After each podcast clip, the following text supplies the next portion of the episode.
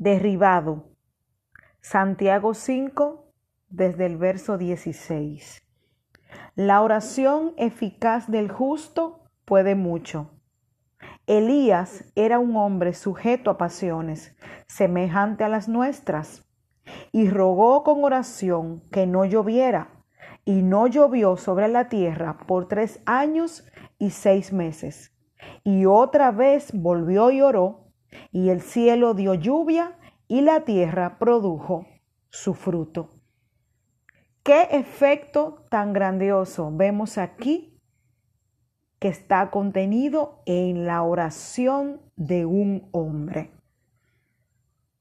¿Qué palabra tan sustanciosa nos comparte el Señor en este tiempo tan crucial de nuestras vidas, donde se han venido levantando un sinnúmero de circunstancias en cada rincón del mundo que vemos como que no pueden ser contenidas, que no pueden ser atadas, que no pueden ser amarradas. En un momento donde buscamos muchas respuestas a diferentes situaciones que cada uno de nosotros estamos viviendo en nuestras casas, en nuestras vidas, con nuestras familias, en nuestros proyectos y en cada área de nuestra vida. Hoy el Señor quiere hacernos una invitación a levantar un altar de oración en nuestras vidas, a preparar un rincón especial en nuestros corazones donde le, destinemos la primicia para buscar al Señor en oración, ruego y súplica. Mire qué palabra tan poderosa que dice que Elías era un hombre con las mismas pasiones que tú y yo teníamos, pero dice que él oró que él le rogó en oración al Señor por un propósito que él tenía y que se detuvo la lluvia por tres años y seis meses y luego él volvió y oró, desatando en oración esa lluvia y volvió y llovió. Aquí nos muestra el poder contenido en la oración. A través de tu oración tú puedes detener algo que se ha levantado en tu contra pero también a través de la oración tú puedes provocar en el nombre de Jesús que aquello que estaba detenido comience a fluir a tu favor. Existe un poder oculto en la oración, es que la oración es una comunicación de doble vía con el creador de todo lo que existe, con el que sustenta esta tierra, con el que todavía gobierna todo cuanto vemos el que está sentado en su trono, el gran yo soy. Donde tú le hablas, pero también Él te responde. Donde tú te rindes ante Él, pero también Él viene con su presencia y te llena, te sustenta, te levanta, te guía, te da las fuerzas para seguir, te da la sabiduría, te da el conocimiento, te da el consejo oportuno y te impregna con su divina sabiduría, gracia y favor en todo momento y tiempo. ¿Qué nos está impidiendo orar para este tiempo?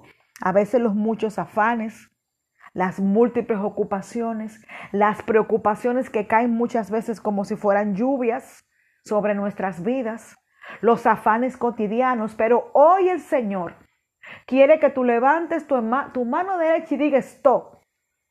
Debo de tener mi tren diario y tengo que entender que diariamente yo tengo que ir a presentarme delante de aquel que sustenta mi vida para que Él me dé las herramientas necesarias para yo poder continuar adelante, para yo poder salir exitoso, airoso de esto que estoy viviendo o de lo que se me pueda presentar o de lo que pueda querer venir en determinado momento en contra mía, de mi casa, de mi familia, de mis sueños y de mis proyectos.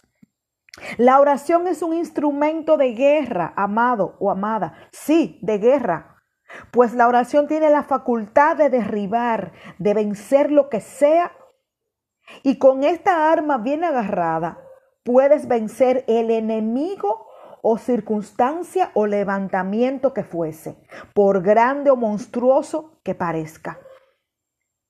La clave de la oración es que requiere de un guerrero experto y dedicado Un guerrero decidido que se anime a usar esta herramienta de poder diariamente, sin desánimo, sin titubear, sin duda, sin doble ánimo, y que llegue a conocer lo profundo de esta arma de guerra a través del conocimiento del Señor, a través de la búsqueda del Señor, a través del Santo Espíritu de Dios para que así pueda entender que su uso diario, que su uso constante será efectivo y aplastará a cualquier contrincante que se levante en tu contra a amenazarte.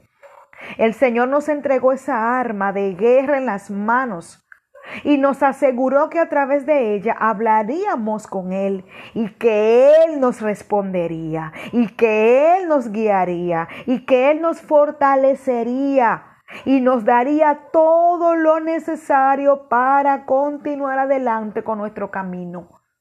Y nos va a dar las armas, las herramientas, el conocimiento, la destreza para poder salir en victoria, para poder salir con un grito de júbilo de cualquier circunstancia adversa.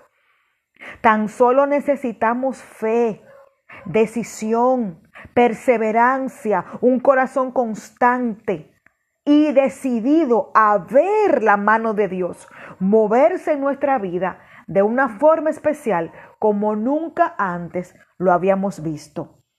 Vamos, es hora de orar más. Es hora de determinar, yo necesito ver lo que nunca he visto. Yo necesito tocar lo que nunca he tocado. Yo necesito palpar, Señor, lo que nunca he palpado. Hay situaciones, Señor, que yo necesito que tengan un punto final en mi vida. Yo necesito, Padre, que un nuevo capítulo hoy se abra delante de mis ojos. Pero te tengo una hermosa noticia. Todo eso se producirá, se logrará cuando decidas venir diariamente con un corazón lleno de fe, contrito y humillado a buscar el, el, corazón del Señor en oración. Hoy es el día. Este es el tiempo. Esta es la hora. Dice en el verso 13 de Santiago 5 ¿Está alguno entre ustedes afligido? Haga oración. ¿Está alguno alegre? Cante salmos. ¿Está alguno enfermo entre ustedes? Llame a los ancianos de la iglesia y oren por él. Bendito sea el nombre de Dios. Y en el 15 dice, y la oración de fe salvará al enfermo y el Señor lo levantará. Qué palabra tan poderosa. La oración es la recomendación del Espíritu Santo para cualquier aflicción. Yo te pregunto a ti, ¿vas a aprovechar este privilegio? ¿Vas a, a, decidir desatar ese regalo que el Señor te entrega hoy? La oración también es sanidad para cualquier necesidad. La oración es simplemente la creencia de que Dios nos oye y contesta esa oración. Yo quiero bendecirte en este momento y quiero en el nombre poderoso de Jesús moverte a que ores sin cesar o más bien sin detenerte como manda la santa palabra del Señor. Lo mejor está a punto de venir para tu vida, para tu casa, para tus graneros. Pero es bueno que para este tiempo el Señor te encuentre orando con tus lámparas llenas de aceite, como las cinco vírgenes sensatas, que dice la palabra que cuando el novio llegó, ellas entraron con él a la celebración, a las bodas. Ellas tenían sus cinco lámparas rebosadas de aceite.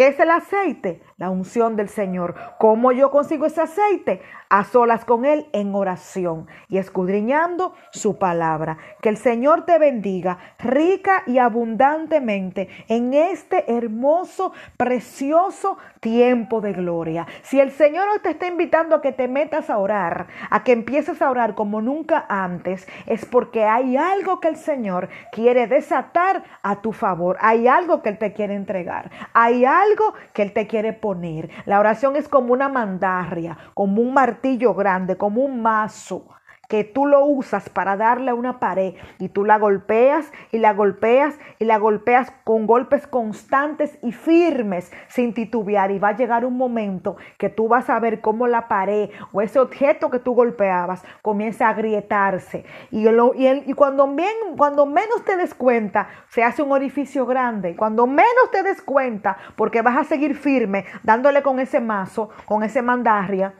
con ese martillo, con ese hammer, a esa pared, a esa roca, llámale el, nombre del problema que tú, que tú te estés confrontando o viviendo o circunstancia, esa pared se va a caer, pero requiere constancia, decisión y mucha fe en el Dios que va a dirigir esos golpes que tú le vas a dar a la circunstancia a través de la oración con un corazón lleno de fe.